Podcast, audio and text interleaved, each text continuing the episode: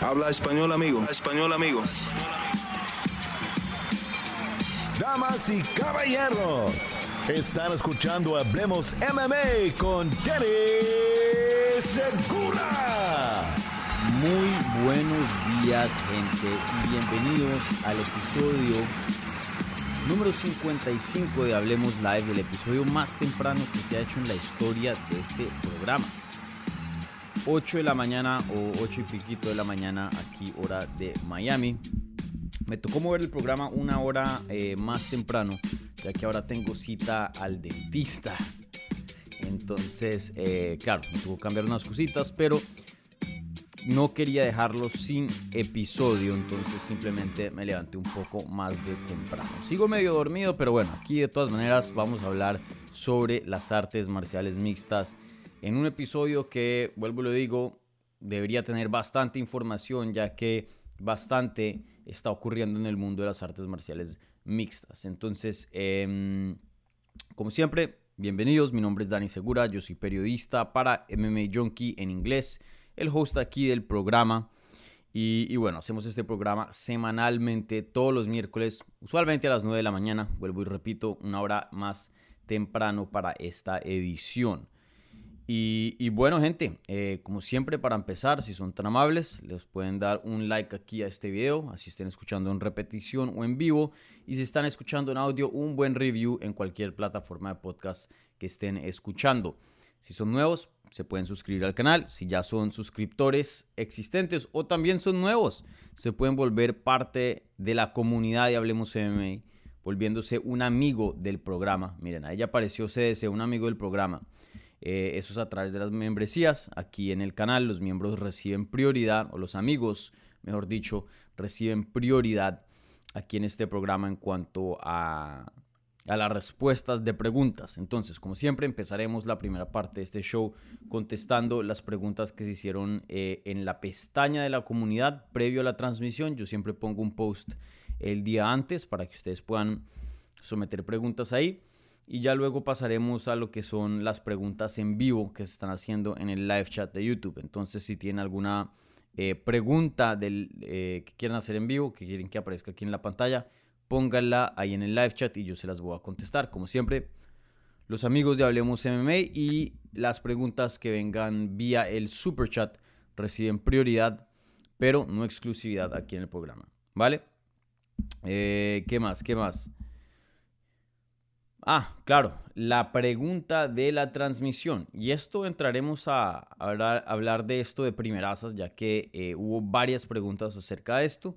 Pero esta específica pregunta sí la contestaremos al final eh, eh, y, repasaremos sus votos, lo que, lo que mm, la comunidad de Hablemos MMA piensa aquí. Y la pregunta de la transmisión es, ¿hemos visto lo mejor de Chito Vera, sí o no? Directo y simple. Em, y hago esa pregunta porque he visto bastantes comentarios em, que se contradicen de gente. He visto mucho hate a Chito Vera. He visto también mucho apoyo después de su derrota contra Corey Sanhagen en UFC San Antonio. Pero, pero bueno, sí, muy interesante porque veo los extremos, ¿no? Eh, y bueno, quiero hablar de eso. Entonces, eh, para terminar, repasaremos los resultados ahí, ¿vale? Eh, pero bueno, sin más espera, hablemos MMA y empecemos a contestar estas preguntas. Entonces, em, aquí para esta pregunta voy a leer un par de preguntas de ustedes y creo que todo como contribuye aquí a, a este topic que quiero hablar. Eh, bueno, de pronto las leo por separado, pero sin duda van a venir en orden, ¿vale? Eh, la primera va a ser de Diego Fernando Vuelva, Silva, ¿sí? Y dice, Dani, ¿por qué eres tan optimista respecto al futuro de Chito Vera? Eres el único analista que he visto que se toma la buena forma, ya que la... Sí, que se toma eh, de buena forma, ya que la mayoría, incluyendo Euro, hacen duras críticas a Chito y dicen que se aleja bastante del título con esta derrota. Sin embargo, tú dices que no le afecta casi nada. Bueno, eh, déjenme aclarar un par de cosas. Creo que tu comentario em, eh, de pronto sí es un poco em, certero en cuanto a lo que pienso, pero no, no al 100%, ¿no? Yo sí le tengo crítica a Chito Vera. No sé si eso haya de pronto sido mm, comunicado efectivamente o no en lo que fue el análisis del evento. Espero que sí. Yo hago mi mejor trabajo, o intento por lo menos hacer mi mejor trabajo de, comunicar de la mejor manera posible exactamente qué es lo que yo pienso de, de algún topic, de algún tema. Eh, obviamente en, este, en esta ocasión respecto a Chito Vera. Y sí vi algunas personas molestas en los comentarios que porque mi, comentario eh, era muy a favor a Chito.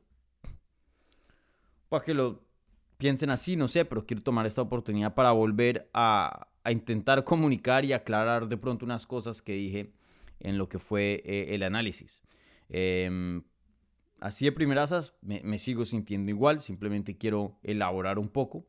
Eh, yo sí sigo optimista acerca de, como mencionas tú en, el comentario, en la pregunta, Diego, yo sí sigo optimista sobre el futuro de Chito Vera.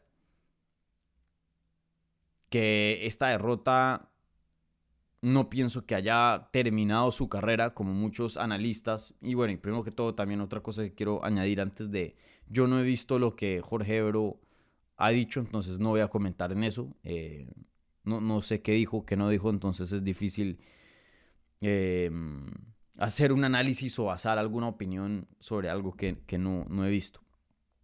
Literalmente he consumido muy pocos medios de otros periodistas. Por lo general yo no, yo no lo hago mucho, eh, porque siento que a veces me, contamina mis propias opiniones. Em,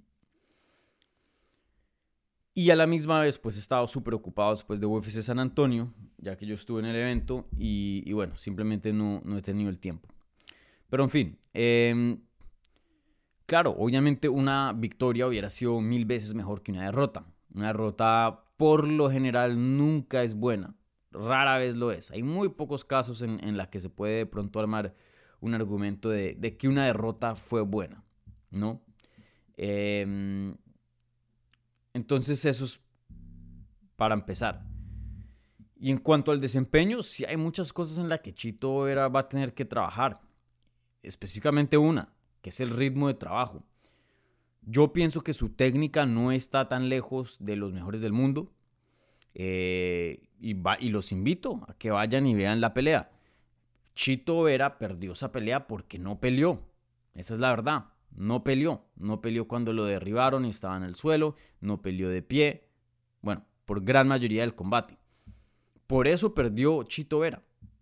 No perdió porque le empató a cuantos puños y, golpes mandó a Corey Sanhagen y Corey Sanhagen simplemente fue el mejor peleador y lo noqueó o, o le ganó por puntos y conectaba más. Chito Vera no peleó.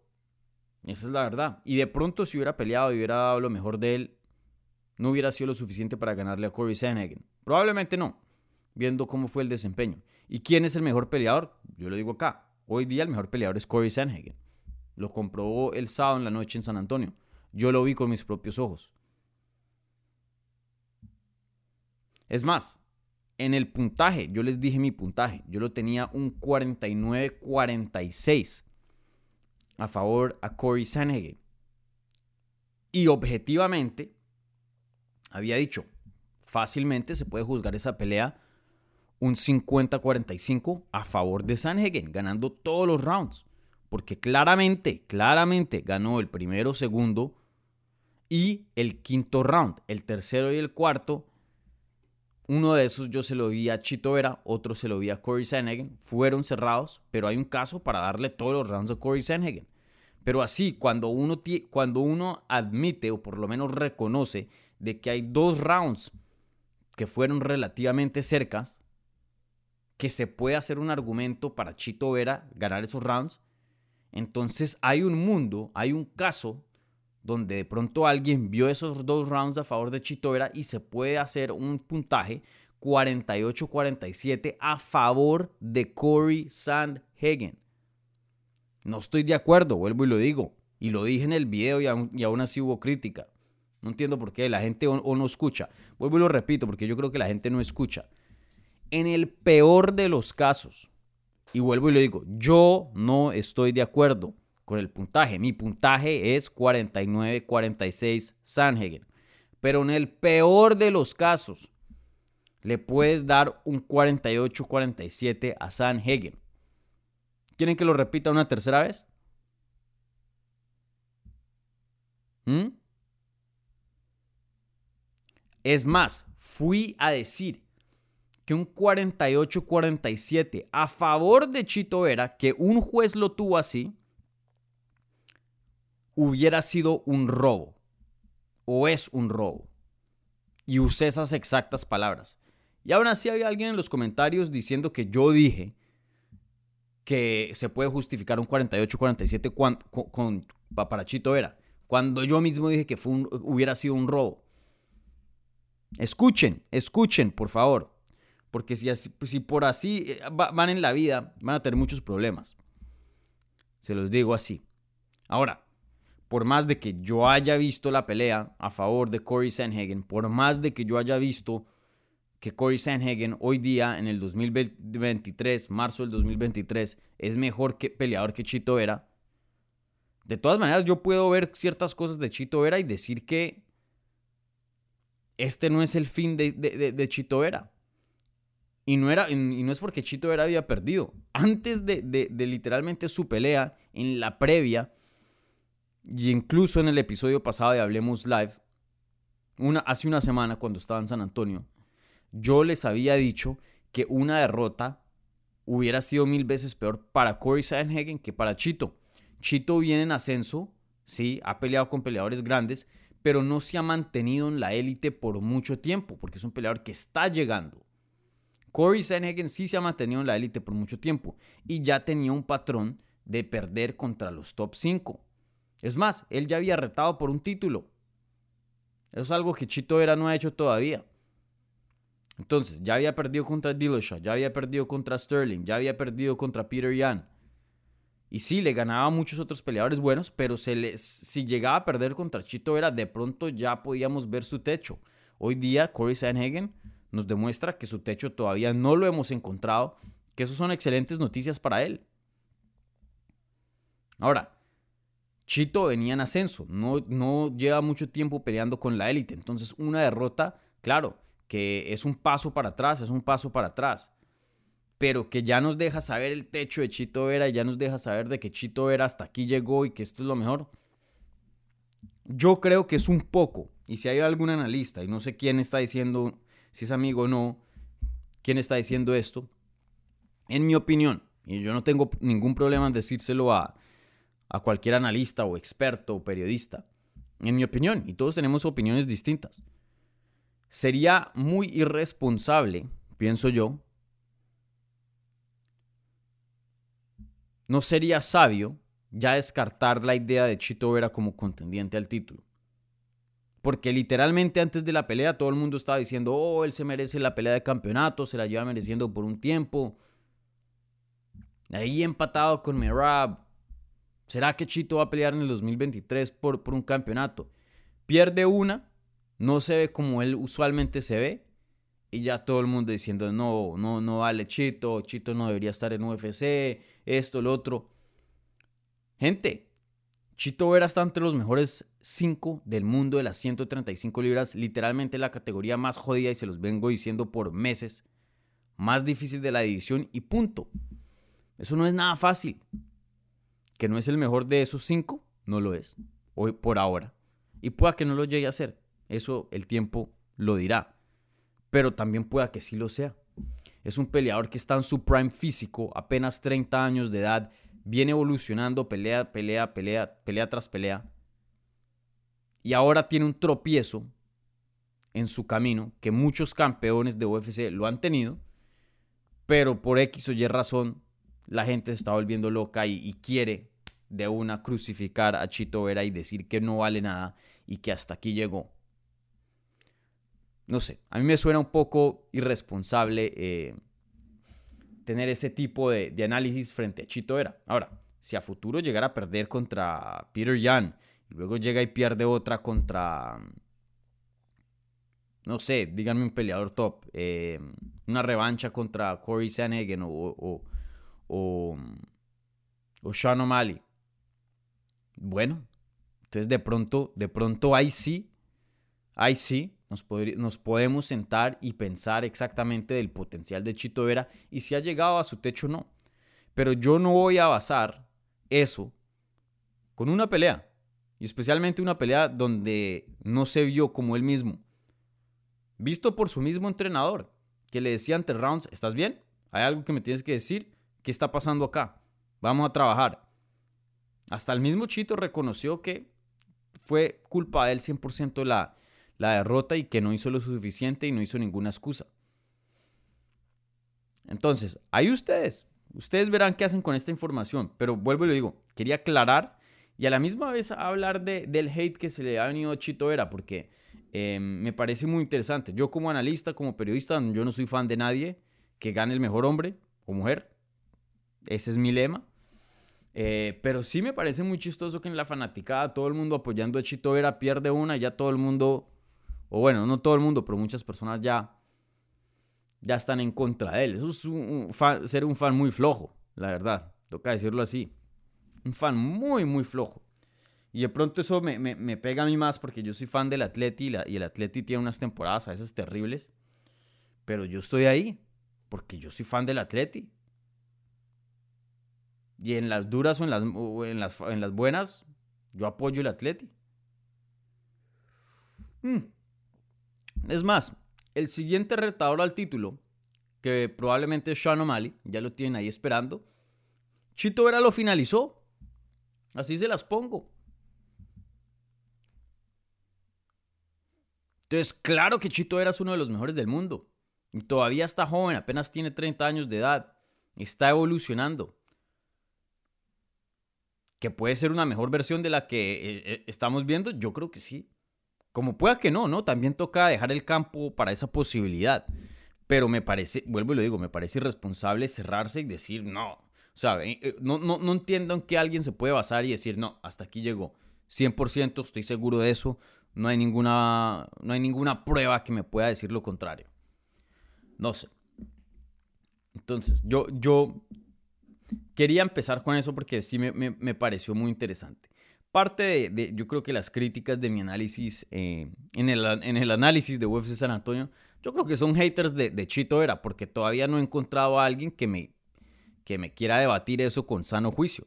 Y vuelvo y lo digo, si ustedes de pronto simplemente tienen una opinión distinta y, bueno, y se quieren ya de pronto ser un poco prematuros y, y basar el, potencial de Chito y, y, donde puede llegar con un desempeño, eh, está bien, o sea, ustedes hay cada quien. Pero vuelvo y lo digo, basado en la evidencia, eh, así piensen así, por lo menos tienen que dejar un campo para, para evolución, para mejoría. Porque porque creo que el argumento está ahí y, está y es muy fácil de hacer. Entonces, no, no sé. Sin duda, muy, muy interesante lo que ha pasado. Chito em, ocasiona mucho, mucha emoción en la fanaticada. Eso es lo que me, he venido a dar cuenta después de este desempeño. Aunque ya lo sabía, sabía que era un peleador popular, pero, pero sí he visto, em, sí he visto la, la, la fanaticada bien, bien... Em, sí, bien candente en estos días.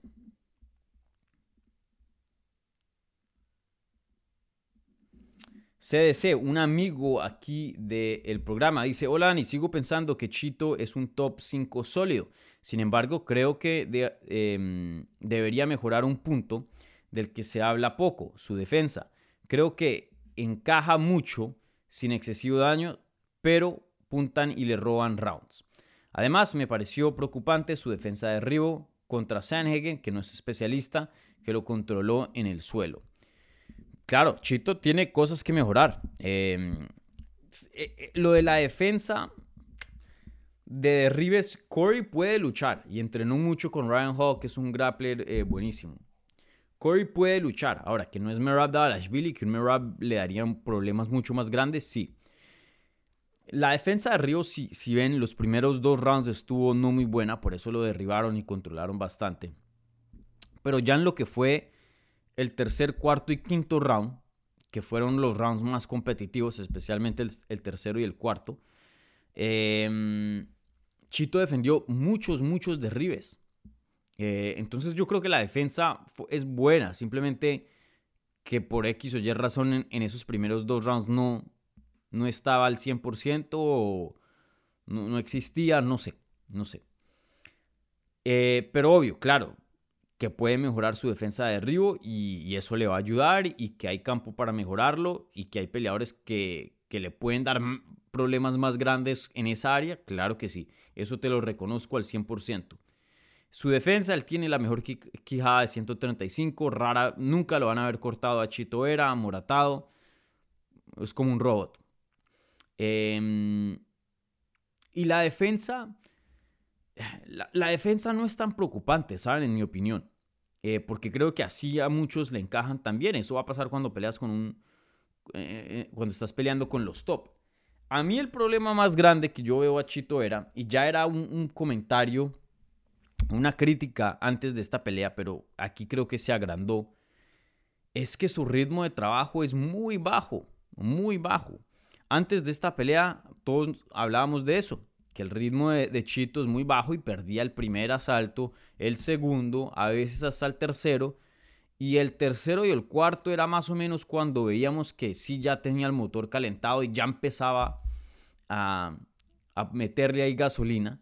Y claro, terminaba consiguiendo una finalización o, ocasionando lo suficiente, eh, el suficiente eh, daño para ganar en los puntos. Pero, pero le tocaba como rescatar, remontar, eh, como el Real Madrid, ¿no? Que pierde literalmente los primeros 75 minutos del partido y a los últimos 15 te mete 3, 4 goles y te gana el partido. Más o menos esa era como el, el estilo de Chito era. Y bueno, por ahora le estaba funcionando. Entonces, que era preocupante, que era una crítica, sí, pero, pero estaba funcionando. En esta pelea vimos lo mismo, pero a un grado más severo. Eh, nunca llegó a calentar motores. Medio en el tercero y cuarto ahí estuvo un poco más eh, activo, pero aún así en sus momentos más activos estuvo muy inactivo. Em, y él tiene el cardio, porque lo, ha comprobado, él tiene cardio para competir por mucho, mucho tiempo. Entonces sí, eh, creo que es algo mental, no, sé exactamente cuál fue el problema o si, entró eh, em, lesionado, no sé. Pero sin duda, a futuro Chito Vera va a tener que ajustar eso y empezar la pelea rápido, empezar la pelea, empezar a pelear. Eh, y no dejar que los peleadores le cojan ventaja, porque eh, muchos de los del top van a ser difíciles de finalizar. Y, si no los puedes finalizar y tampoco les puedes ganar en puntos, pues eso es una posición muy difícil en, la que en la que Chito Vera se va a encontrar. Entonces, yo creo que es algo arreglable. Vuelvo y lo digo, su técnica es buena. Él ocasionó el daño más grande en la pelea. Eso también fue otra cosa que volvió a la gente loca que, que yo dije. Pero vuelvo y lo digo, Vayan y vean el físico de ambos peleadores. ¿Quién terminó más herido? Más golpeado. que tenía una cortada acá y estaba sangrando de la cabeza. Tenía ya un ojo morado, la pierna amoratada. Chito Vera estaba fresquito. Y mucho de eso es por la calidad de la piel, piel o ya no, lo, físico de, Chito, que es como una especie de, de BJ Penn, que a BJ Penn nunca, especial, bueno, a lo último ya sí, pero cuando era top nunca, nunca lo verían. Y pues eso es bien porque eh, a veces la sangre y eso puede ser muy vistosa para los jueces y, puede eh, los jueces irse a favor de un peleador simplemente por, por el daño físico que se puede ver. Pero, mm, pero sí, yo creo que aquí la, obviamente hay, hay que hacer mejoría en la técnica, siempre hay campo para mejoría en la técnica, pero yo diría que lo más grande, el enfoque más grande que de Chito era, debería ser subir su ritmo de trabajo subir su ritmo de trabajo, porque em, si no, va a perder muchas decisiones debido a que peleadores simplemente le van a coger una ventaja y luego van a ser muy difíciles de finalizar a lo último. Eso es lo que te hace un peleador élite, un peleador inteligente. Entonces veremos, veremos. Vuelvo y digo, ¿existe la posibilidad que esto es lo mejor de Chito Vera? Claro que sí. Pero yo no, no tengo las suficientes pruebas para ya sentenciar a Chito y decir que este es su potencial y punto. Vuelvo le digo, un peleador en mejoría, tenía una racha fenomenal antes de esta pelea, mucha gente hablando que iba a pelear por el título, 30 años apenas. Quiero ver más. Eso es lo único que, que voy a decir. Quiero ver más de Chito Vera.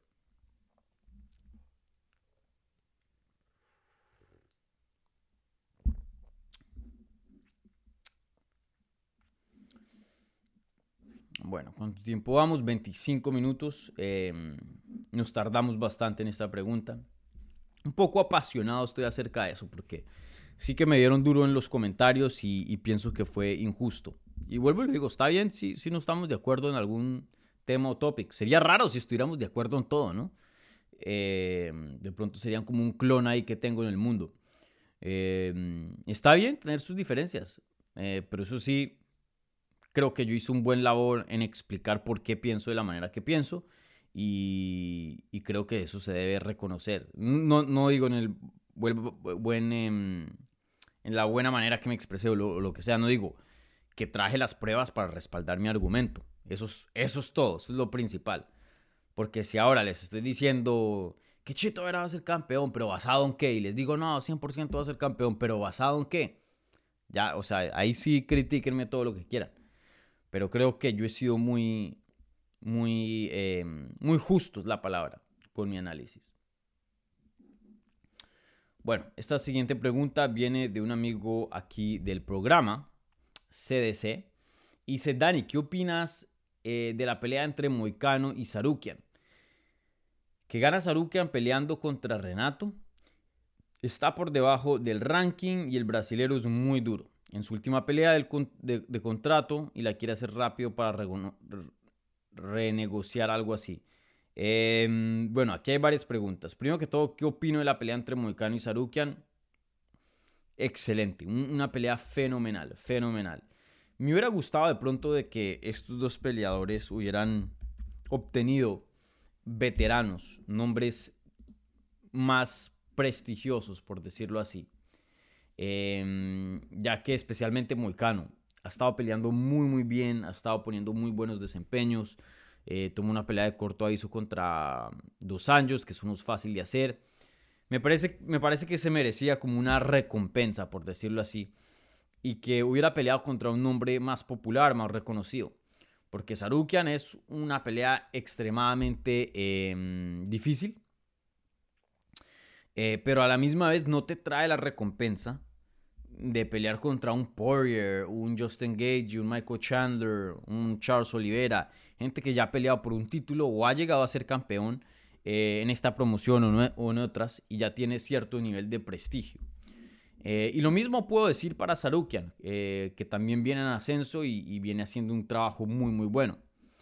Em, lo único que yo diría es que, em, bueno, a pesar de eso, esta pelea en sí en cuanto a la acción es fenomenal. Entonces es, difícil criticarla porque sí es un peleón. Eso sí, el ganador de aquí sí espero que le den una pelea grande, una pelea de nombre, ya que pues, brother, súper merecido. Em, pero sí, una pelea fenomenal de estilos muy, muy diferentes. Eh, estoy muy entusiasmado de ver qué estilo sale por encima, ya que Sarukian obviamente tiene un sambo, una lucha fenomenal. Eh, pero Moicano tiene un jiu-jitsu muy similar al de Charles Oliveira, que haces un error y hasta ahí llegaste. Entonces va a ser una pelea de grapplers muy, muy interesante. Y de pie también va a ser interesante. Yo le doy la ventaja aquí a Moicano de pie. Pienso que es mucho mejor, tiene una golpeada más fuerte.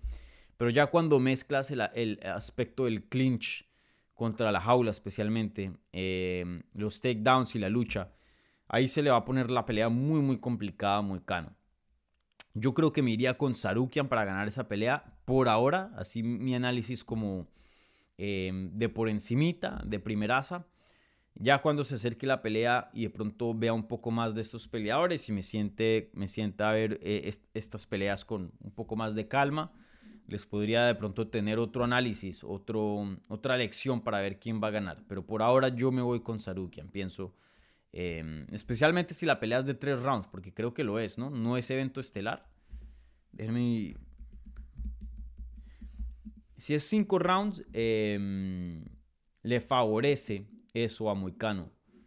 Eh, déjenme me cercioro porque de eso yo no estoy yo no estoy 100%. Creo que no. Ah, no, sí, sí, sí, sí, perdón. Sí, es para... No es 100% eh, fichado, seguro, pero es planeado para hacer evento estelar de un UFC Fight Night el 29 de abril. Sí.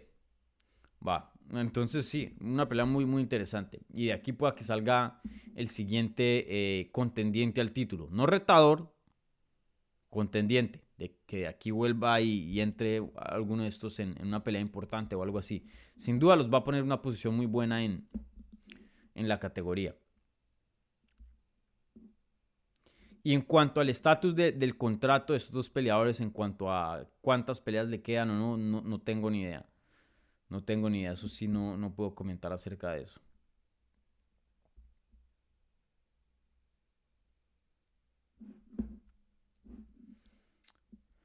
Bueno, Víctor Sánchez Castro aquí con una pregunta y dice, hola Dani, ¿quién te gustaría ver dentro del Salón de la Fama?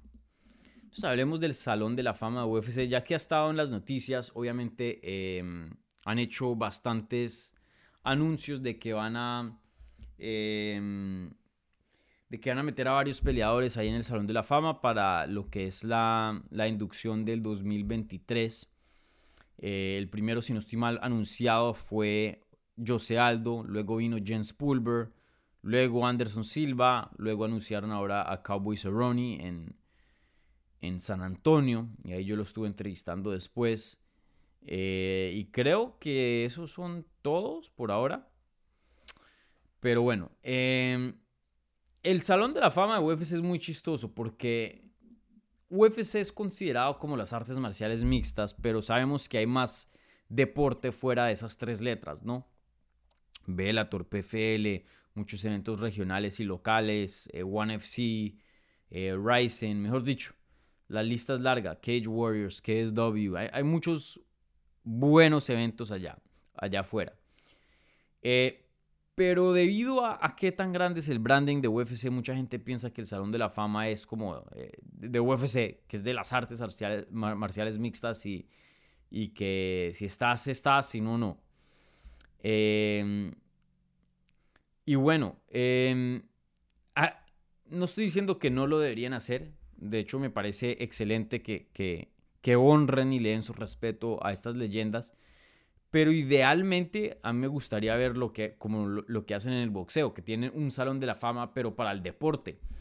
No tienen un salón de la fama de Top Rank, no tienen un salón de la fama de Golden Boy, no tienen un salón de la fama de Matchroom Boxing. No, es boxeo y, eso es independiente, un panel independiente que no tiene... Em, que no tiene eh, eh, ciertos intereses, sino 100% independiente. Y, sí, se han se han visto cosas medio raras.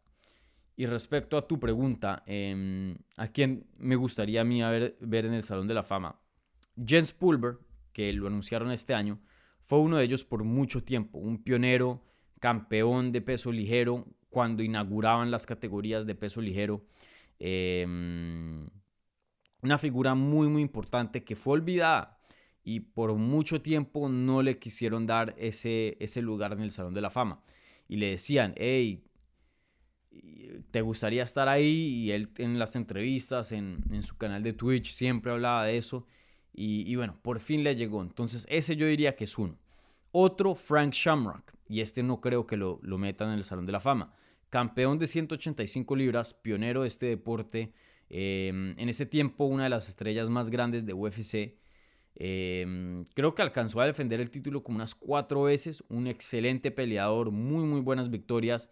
Pero él y UFC tuvieron muchos, muchos problemas de contrato, salieron peleados. Y hasta hoy día Frank Shamrock em, no está en buenos términos de UFC. Y es más, creo que le han preguntado, hey, ¿te gustaría estar en el Salón de la Fama de UFC? Y dice, no, gracias. Yo estoy bien. Eh, yo, creo que nunca lo veremos, pero a mí me gustaría verlo. De, merecerlo, se lo merece. Pero es cuando viene que el Salón de la Fama de UFC, sí, generalmente llegan peleadores muy prestigiosos ahí, pero también hay algo de... de... Mm, parcialidad ahí, también hay algo de, intereses, de, de, conflicto de intereses, ¿no? Entonces ahí es cuando uno ve que la política y las negociaciones y las cosas fuera del deporte influyen mucho en quién y quién no va a estar dentro del Salón de la Fama. Eh, y ese no debería ser el caso, pues porque un Salón de la Fama idealmente debería ser solo basado en lo deportivo. Eh, pero bueno, en cuanto a, futuras añadiciones, por ejemplo, algo también muy raro es que Anderson Silva salió de UFC y no lo añadieron al Salón de la Fama. Es más, José Aldo fue primero anunciado y se acaba de retirar el año pasado apenas. Eh, y llegó antes de Anderson Silva. Ahora anuncian a Anderson Silva, pero eso llegó bien tarde. Bien tarde. Entonces, eh, otra persona que salió de UFC no en muy buenos términos. Eh, pero bueno, a futuro me gustaría ver a Demetrius Johnson en el Salón de la Fama. Hoy día tiene el récord hombres o mujeres em, de la defensa más larga consecutiva de un cinturón, 11 defensas. Eh, pionero para las 125 libras, el mejor de las 125 libras que ha existido en la historia de este deporte. Em, él se merece un, lugar ahí en el Salón de la Fama. Frank Shamrock, como había mencionado. Em, a futuro, Holly Holm estaría ahí. Alguien que está en el Salón de la Fama de boxeo también, Holly Holm. Eh, Amanda Nunes, bicampeona de, de UFC, toda una crack, la mejor de todos los tiempos en cuanto a mujeres. Em, ¿Quién más? Valentina Shoshenko probablemente en algún punto. Mm, creo que eso es todo por ahora de, de, las personas que se vienen en mente. John Jones sin duda va a terminar en el Salón de la Fama, pase lo que pase. Eh, hay varios que, que ya están en camino que ya están en camino. Pero en cuanto a peleadores retirados, yo iría o fuera de UFC, Demetrius y, y Frank Shamrock, diría yo. Bueno, ¿qué más tenemos por acá?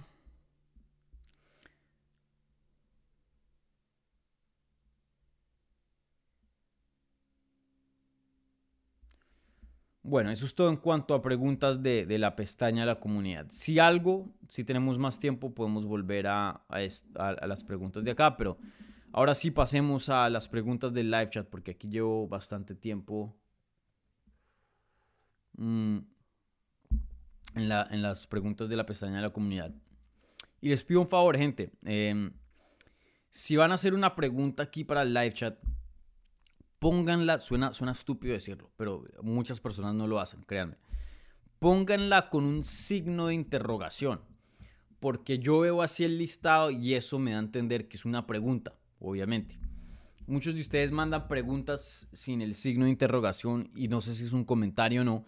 Y yo, que pues no tengo aquí un productor, una productora, seleccionando las preguntas para mí, y a mí mismo me toca hacer ese proceso en vivo, pues es difícil a veces y, me tomo mucho tiempo leyendo comentarios y a veces ah, me paso preguntas porque no tiene un signo de interrogación porque yo estoy viendo así rapidito. Entonces ahí les pido ese, les pongo ahí ese, mm, esa, esa solicitud, ¿vale?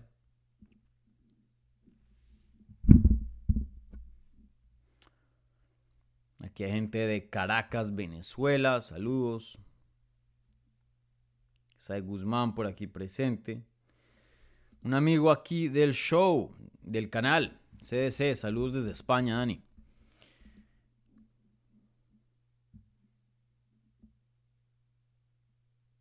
CDC. Saludos desde, desde Finlandia, dicen por acá.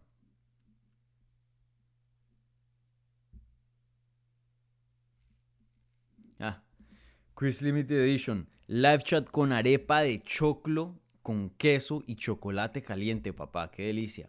Yo solo con café, men. Mm. Quedé más provocado ahora.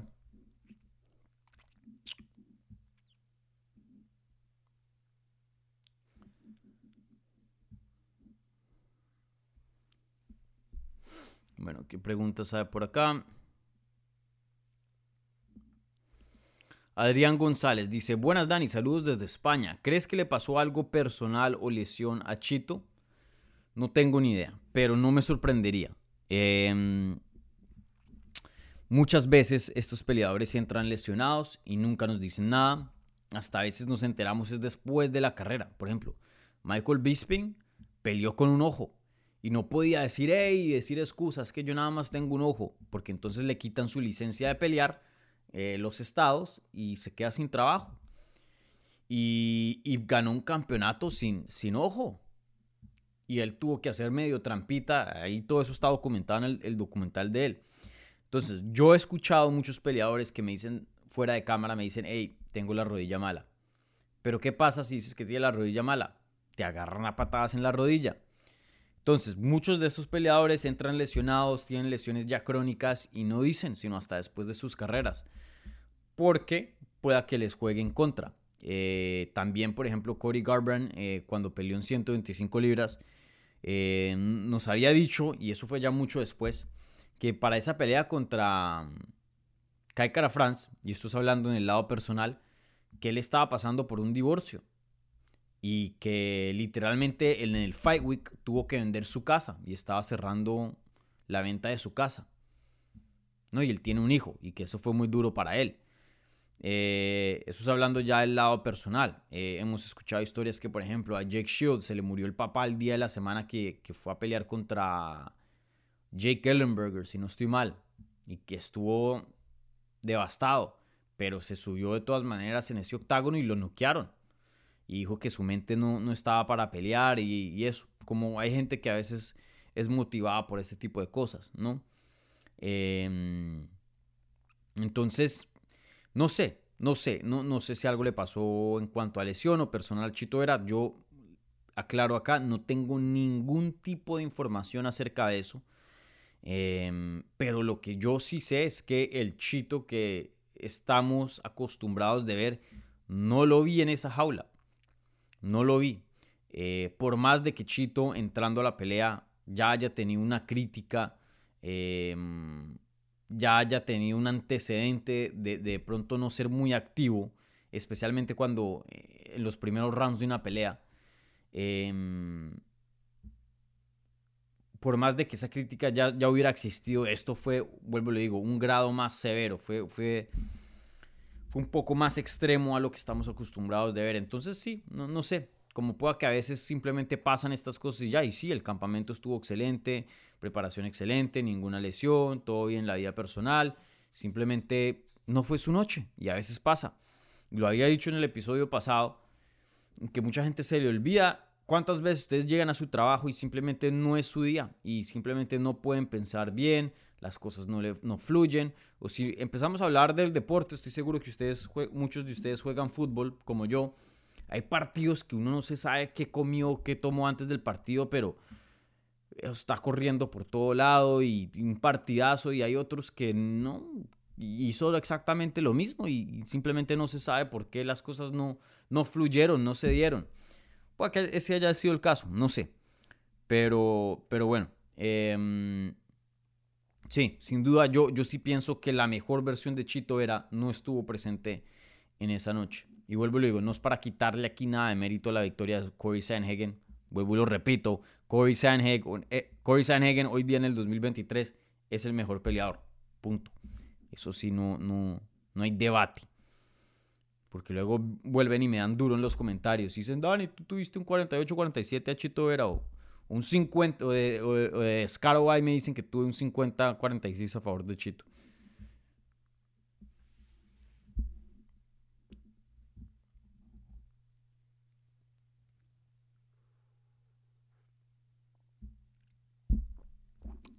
Emerson Negrón dice, hola Ani, saludos desde Perú. Es posible que si la pelea entre Benio y Charles los deja dañados, sea Dustin Poirier Em, quien vaya contra Islam. Eh, no sé. No creo, de lo que yo he escuchado, quieren que Islam regrese hasta octubre de este año, eh, ya que van a ir a Abu Dhabi. Y pues obviamente él es un él no es de allá, pero es eh, musulmán, entonces es un peleador como importante para, para la región. Eh, y por lo general siempre han tenido como gente del campamento de Islam y, esa gente de, de Dagestán y, esas partes del mundo pelear en Abu Dhabi. Entonces tiene sentido. Entonces, si llegan a pelear ahorita eh, para octubre, por más, o sea, en cuanto a lesiones normales y, y golpes normales, deberían ya estar 100% saludables para pelear en octubre. Ahora, si se lesionan gravemente, que se rompen un ligamento en la rodilla o algo así, que necesitan cirugía y luego rehabilitación y todo eso, ya eso es otra historia. Eh, ahí sí podríamos ver otro contrincante fuera de Benio y, Charles. Pero yo sí creo que. Yo sí creo que lo más probable es que eh, el ganador de esa pelea termine peleando por el campeonato. Creo que es, es lo que se va a dar, pienso yo. Richard Campos dice, saludos Dani, creo que Chito Vera contra Peter Yan sería una buena pelea para decidir el futuro de ambos grandes peleadores. ¿Qué opinas de esta pelea? Gracias por el contenido, crack. Like hecho. Gracias Richard. Un abrazo. Eh, sí, esta pelea tiene todo el sentido del mundo. A mí me gusta muchísimo. Em, creo que es una pelea que em, decidiría quién se queda en el top 5 y quién no.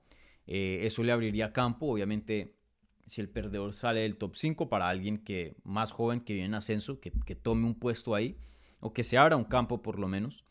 Entonces sí pienso que es una pelea que tiene sentido. Em, pero también si UFC de pronto quiere ir por otra avenida y darle a estos peleadores lo que se diría en boxeo que es un tune-up fight. En UFC no existen tune-up fights. Pero sí hay peleas que se acercan a eso. Eh, a mí me gusta llamarle un paso atrás porque ninguna pelea con alguien rankeado en 135 va a ser fácil, eso es un hecho y punto. Em, yo había también sugerido Chito Vera contra Adrián Llanes. Creo que esa pelea sería muy, muy buena. De cinco asaltos, una gran oportunidad para Adrián. Eh, una buena pelea, un buen respiro para Chito, ya que deja de pelear contra ex campeón o contendiente al título. Entonces esa pelea también me gusta mucho. Em, incluso una con Pedro Muñoz también me gustaría mucho. Dos veteranos ahí. Eh, y miren, ya los rankings les hicieron actualización ayer. Chito Vera está rankeado como el número 5. Entonces tengan eso en mente. Tengan un poco de contexto para la gente que dice que ya está acabado. Sí, claro. Acabado entre los mejores 5 del mundo dentro de UFC literalmente en la categoría más jodida de, del deporte. Acabado, ¿no? Acabado. Y apenas con 30 años de edad.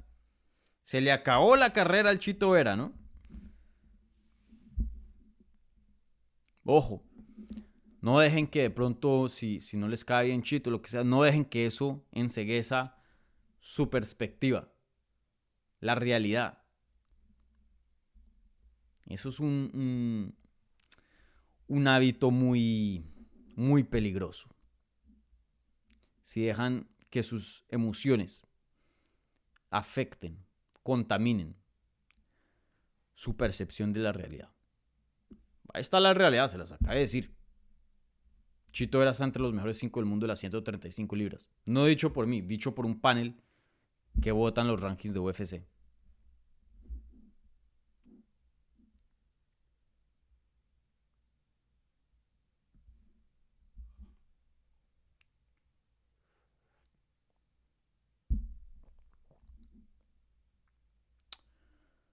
Bueno, bueno.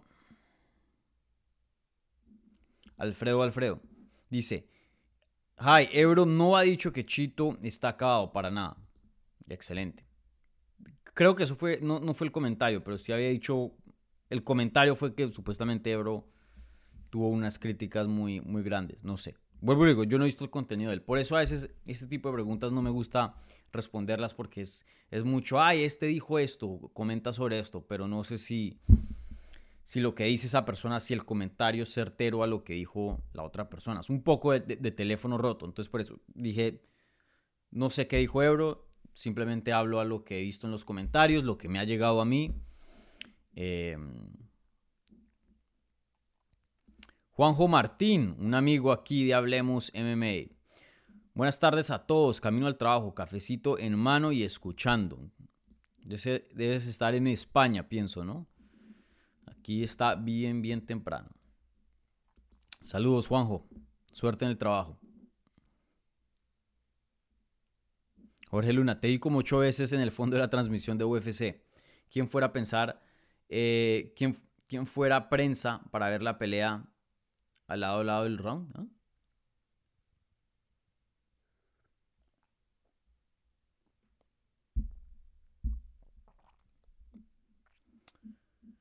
Te vi como ocho veces del fondo de UFC en la transmisión de UFC. Quien fuera prensa para ver la pelea al lado del round.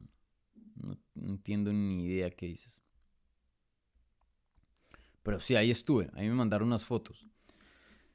Em, por lo general yo estoy en el cuarto de medios haciendo entrevistas y para el evento coestelar y estelar salgo a ver la pelea en vivo. Em, en este caso no tuve tiempo justo porque trajeron a Donald Cerrone para atrás para hacerle una entrevista y, y, solo tuve oportunidad de ver el evento estelar, que pues bueno, eso era lo que yo quería ver, entonces está bien. Saludos desde Madrid, dice aquí Gonzalo. Alfredo Alfredo, no te enfades, joder. Men, ustedes no saben el tipo de... Es, es, fácil enfadarse, ponerse bravo acá, porque el tipo de comentarios que me llegan... Vuelvo y digo, yo pienso que yo he sido muy justo. Y, bueno, si no, pues mándenme un comentario. Mis redes, arroba TV, Instagram, Twitter, Facebook. Mi email, TV, arroba gmail.com. Contáctenme. Y, y, bueno, y incluso en los comentarios acá. Pero es que lo que me enfada es que gente me viene a argumentar y me viene a, cuestionar usando mentiras. Entonces, ah, tú dijiste esto. ¿Cómo, cómo, es el colmo decir esto? Pero yo nunca dije eso. Entonces, no, no, hay, no hay un argumento cuando, cuando la base del argumento es basado en una mentira. Si me quieren argumentar, usen lo que dije y ahí podemos tener una conversación sana, sana y constructiva. Y yo no, yo, yo no le tengo ningún miedo a, a tener diferencias con personas, a hablar sobre diferencias. Yo no tengo ningún miedo, ningún problema en eso.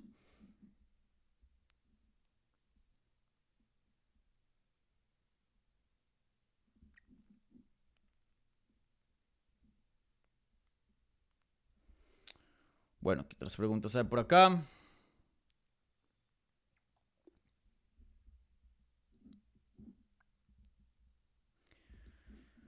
Un saludo, Dani. ¿Por quién vas? ¿Pereira o Adesanya? Pues yo no le voy a ningún peleador. Primero que todo. Mi lema siempre es que gane el mejor peleador. Y punto. Eh, sería muy no profesional de mi parte eh, por lo menos públicamente, porque privado ya eso es otra cosa, pero por lo menos públicamente sería muy, pero muy responsable em, apoyar a un peleador y, decir que yo le voy a un peleador. Y ojo, para la gente que dice que son periodistas, esa gente que públicamente le va a algún peleador, ojo entonces con el tipo de información de la que están consumiendo, porque el trabajo no, no incluye eso. Es más, lo excluye. Em, pero en cuanto a quién pienso que vaya a ganar, no sé, esa está muy complicada. Parte de mí piensa que, como se diría en inglés, que, Pereira le tiene el número a Dazaña, que, ya tiene la receta a mano, que no, necesita ninguna instrucción, ya sabe todo, ya la tiene al ojo. Em, pero, por ejemplo, el, le pregunté yo a Shinji Kuwani em, en el día de medios la semana pasada, le pregunté acerca de, esa pelea y me dijo, pues, uno pelea tantas veces, si es un peleador muy, muy, muy, muy, pero muy superior al otro, gana todas o gana la mayoría, pero si son relativamente reñidos y que lo son, mira, Saña tiene que ganar por lo menos una de tantas veces que han peleado. Y es como un chance de, suerte, sí. O sea, tú tiras los dados y, y en algún punto el número no te va a dar. Entonces, yo sí estoy como bien, tengo mucho conflicto con, con esa pelea. Porque, mm, ven, Poatán le ha ganado todas las veces. Increíble. Eh, literalmente es increíble. Y incluso en la última, o sea, Azaña estuvo tan cerca de ganarla y, lo finalizan. Entonces, no, no sé, no sé, no sé. Yo creo, creo que me voy con Azaña, pero pueda que ya en un par de días les dé otro pick. Esta sí está bien, bien difícil. Eh, pero sí creo que los comentarios de, de Chi tienen algo de, de sentido. Brother, pelean cinco o seis veces. Azaña no es mal peleador, es buenísimo. Tendrá que ganar alguna, ¿no? Pienso yo, por lo menos una. No sé. No sé. O sea, ¿cuál es la probabilidad de, que literalmente pelees contra un peleador de altísimo calibre y le ganes cinco veces de cinco? Como jodido, ¿no? Pensar en eso. O sea, si lo hace Poatán, todo un crack. Y es más, el mismo Corey Sanhagen, cuando yo lo entrevisté ahí en el Día de Medios, me había dicho a mí, y yo hice una entrevista también con Ryan Hall, que creo que va a publicar hoy o mañana, no sé, eh, que es el entrenador de Jiu-Jitsu, Ryan Hall, em, de Corey Sanhagen, y para los que no, no lo localizan, él peleó contra Ilia Topuria, eh, una de las mejores victorias de, de Ilia. Em, que de hecho Ryan Hall ahora mismo está en Colombia, me había texteado. Está haciendo unos seminarios por allá en Medellín. Pero. Pero sí, algo que, ellos eh, habían dicho es que algo que les parece un poco absurdo es que la gente, los fans, piensan que el resultado de una pelea es indicativo a, a la realidad, más o menos. Y, y, como comparto y a la misma vez no comparto eso, pues porque pues sí, en realidad pasó. Pero sí tienen razón en el sentido de que tomamos como Biblia a veces que, ah, sí, este noqueó a este y, eso es lo que pasa cuando estos dos pelean. Pero la realidad pelean 100 veces y de pronto uno te gana 52 y el otro 48 y, hay un mix ahí de sumisiones, de knockouts, de, de decisiones. Entonces cuando pasa un resultado es, es, ver cuál futuro escoge como el universo, ¿no? Eh, eh, seguro en otros universos a Hazaña le gana a Pereira vía puntos. Le gana las cinco veces. ¿Quién sabe? Em, pero sí, sería loquísimo si Poatán le gana otra vez a Hazaña. Y sí, qué pena de Hazaña, pero... Una, una, que sería una sexta pelea. No, ya una quinta pelea, perdón. Ya no, no merita. Porque ha perdido dos veces en kickboxing una vez en artes marciales mixtas, esta sería la cuarta vez que, pelearían. Sería loquísimo.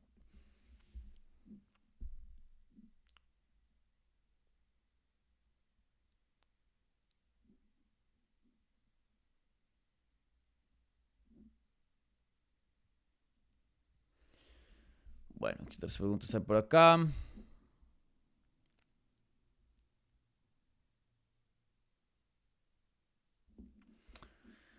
Em, Akram Sherbo dice, buenas Dani, ¿cuántos combates tienes que ganar para una oportunidad al título? Ya que Corey le ha adelantado y sabiendo que, sea, que Sean O'Malley eh, van por delante em, y de Merab ni hablar. Chito perdió el tren. Sí, claro, perdió algo, perdió algo del hype. Claro que sí, Chito. Eh, no, y, para, para, cuántas peleas merita merecer una pelea de título. Em, ¿Cuántas peleas meritan una pelea de título? Una. En ciertos casos, cero. En ciertos casos, diez. Eso depende de cada peleador. Miren a Benio Dariush. Miren a, a Belal con rachas fenomenales. Pero miren a Colby Cointon. Pierde la pelea de título, le gana a Jorge Masvidal, no pelea por un año y aparentemente va a pelear por el campeonato. Miren a Jose Aldo en 135. Pierde en 145. Baja 135. Pierde contra eh, Marlon Moraes. Y de dos o tres derrotas le dan una pelea de título. O sea, sin ninguna pelea en la categoría en la que estaba, 135, le dan una pelea de campeonato. Y termina perdiendo contra Peter Yan. Em, Hay gente que puede hacerse lo merece por, por nombre, por respeto, por leyenda. Ok. Ah, sí, hay un argumento ahí, sin duda, una, una figura histórica. Pero deportivamente no, no se lo merecía. Se lo merecía eh, el hombre a, quien le había ganado anteriormente, Moraes. Entonces sí, no, no hay una receta aquí en UFC. Em, todo depende de cuánto vendes, quién es el campeón, cuál es el calendario de UFC. La racha es un factor, claro. Entre más peleas ganas, teóricamente más te debería acercar al título, ¿no? Pero no, no, no hay así una, un número determinado.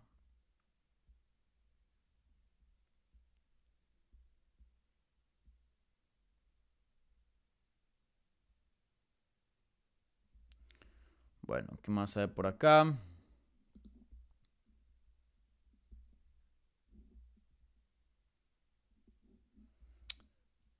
Ah, bienvenido Gustavo. Se volvió un miembro, un amigo, me gusta decirle. Ojalá hubiera, eh, pueda cambiar eso. Bienvenido a los amigos de Hablemos MMA, Gustavo. Bienvenido. Creo que aquí tengo un... Va.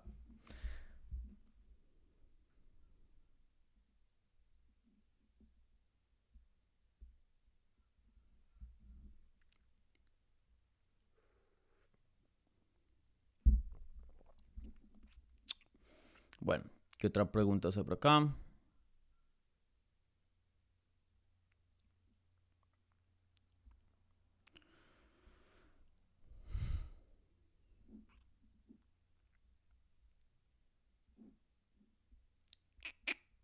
Gente, pongan su pregunta con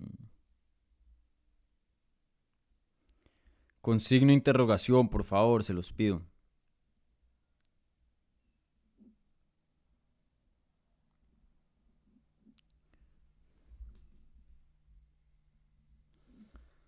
Eh, creo que aquí tenemos algo del super chat, si no estoy mal. Sí, eh, Sai Guzmán, que la conocí en San Antonio. Eh, y ella quiere saber a quién estás emocionado de ver pelear en Miami.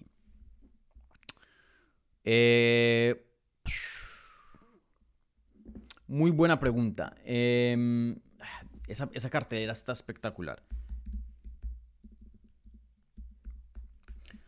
Probablemente les voy a leer toda la cartelera porque la verdad que todas las peleas me, emocionan muchísimo. Em, es que está muy buena. Lupita Godínez, em, que la llevo entrevistando bastante, primera vez que la voy a conocer en persona. Em, Lupita tiene una muy buena pelea contra Cintia Calvillo. Cintia Calvillo, otra veterana, toca darle su respeto, ha peleado por el título. pero para mí, ustedes desde hace mucho tiempo, hace mucho tiempo que no hablo de Lupita, pero desde hace bastante tiempo yo diciendo que Lupita va para grandes cosas. Es un tanque esa mujer. Físicamente, una de las mejores atletas de esa categoría de 115 libras. Una lucha espectacular, una pegada dura. Es echada para adelante, mm, no tiene miedo. Em, yo creo que Lupita va para grandes cosas, va a ser rankeada eh, entre las mejores cinco en algún punto de su carrera quién sabe, hasta llegue a pelear por un título. Eso está por verse. Creo que es muy prematuro eh, tener alguna predicción acerca de eso, pero de que va a ser una peleadora importante en 115 durante su mejor momento de su carrera, eso sí, yo, yo no tengo ninguna duda, en mi opinión. Eh,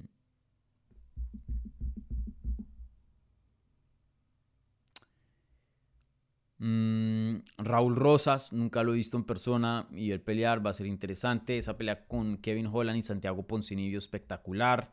Rob Font contra Adrián Llanes, una pelea buenísima. Eh, eh, ni hablar el, evento estelar, Alex Pereira contra Azaña. En cuanto a acción, esa, me voy con esa pelea. Pereira contra Azaña, una pelea brutal en cuanto a acción. Me voy con esa pelea fácil, fácilmente. Em, pero en lo personal, ya en un lado fuera de, lo técnico, de, lo que va a pasar dentro del octágono, quiero ver a Jorge Masvidal salir a la arena caminando hacia el octágono en Miami. Jorge Masvidal de pronto ha perdido algo de, cariño, de pronto de lo que yo he presenciado en los comentarios y, el feedback que me llega. perdido algo de cariño con la fanática, pero mm, en recientes años. Pero es un peleador que él no llegó a fama sino hasta bien tarde en su carrera. Ya él ya pensaba que probablemente se iba a retirar y, y nunca iba a pelear por un título de UFC, esto, lo otro. Y la verdad que Jorge Masvidal es un peleador muy, pero muy bueno, muy, muy respetado por la gente que sabe. Miren, yo ahorita ayer estuve en Cliff y estaba hablando con Duriño. De hecho, eh, hoy va a publicar, les anuncio, va a publicar una entrevista en español con, con Gilbert Burns, su oponente.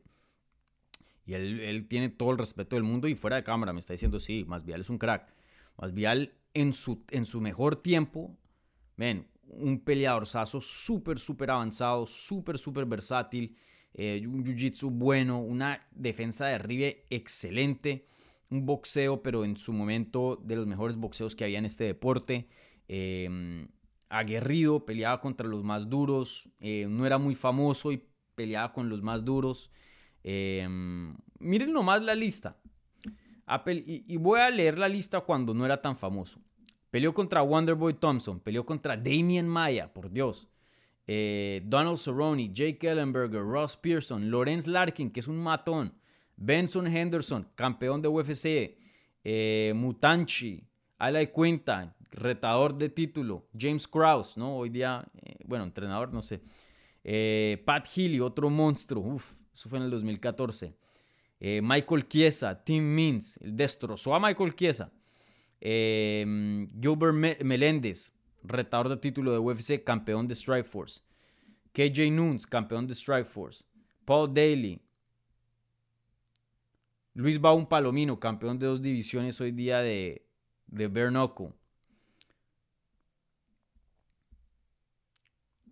Rodrigo Dam, Yves Edwards, Rafael Osonza, Joe Lawson. Mejor dicho, él peleó con Raimundo y todo el mundo. Y, y bueno, y hasta recientes tiempos Jorge Masvidal se vuelve la estrella que hoy día es.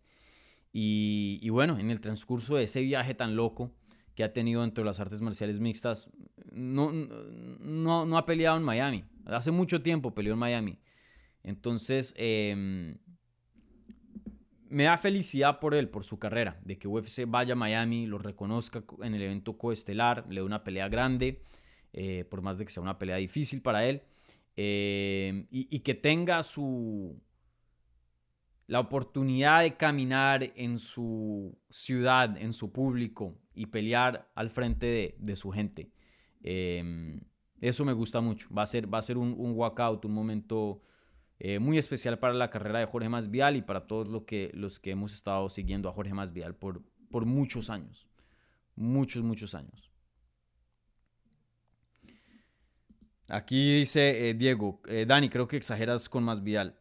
No sé qué tanto tiempo has estado viendo este deporte, pero la gente que ha estado viendo este deporte por, por harto tiempo sabe, sabe quién es Jorge Masvial. No hay ninguna, no hay ningún peleador fuera de cámara que no respete a Jorge Masvidal.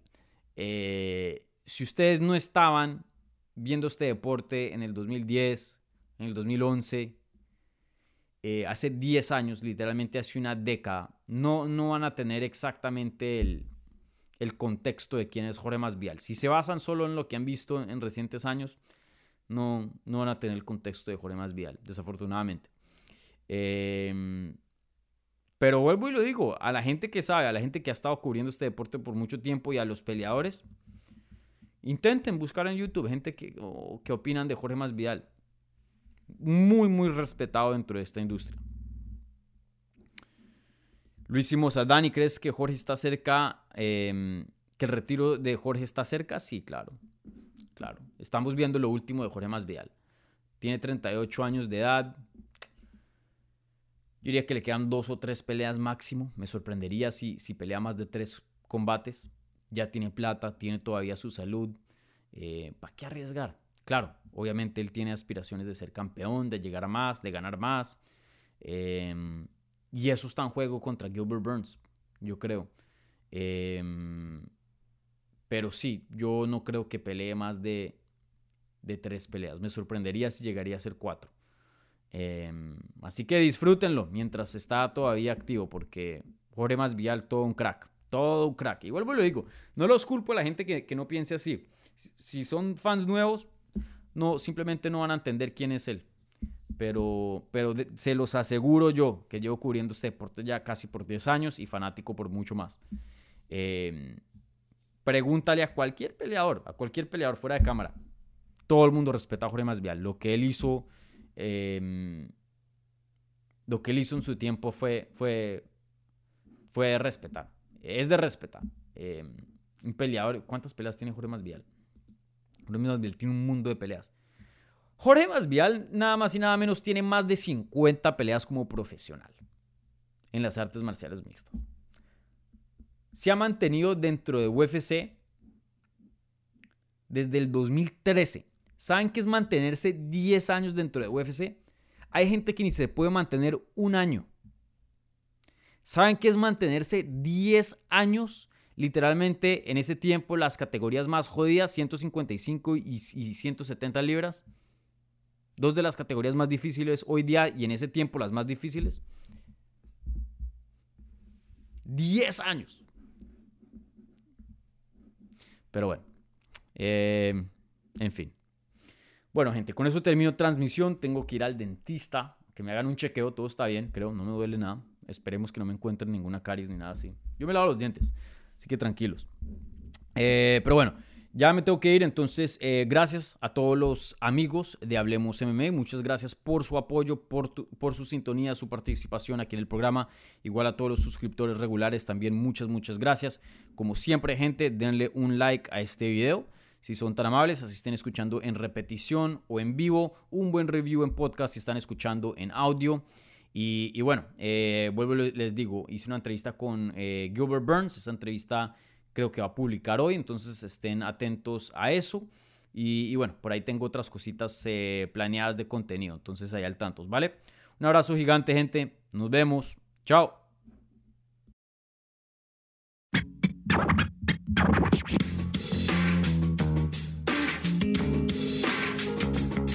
Gracias por escuchar Hablemos MMA. Si les gustó el show, los invitamos a que se suscriban en su plataforma favorita de podcast para recibir episodios semanales. También déjanos tu review o cualquier comentario. Pueden seguir Hablemos MMA en Twitter, Instagram y Facebook en arroba Hablemos MMA. Y me pueden seguir a mí en arroba Dani Segura TV. Hablamos la próxima semana.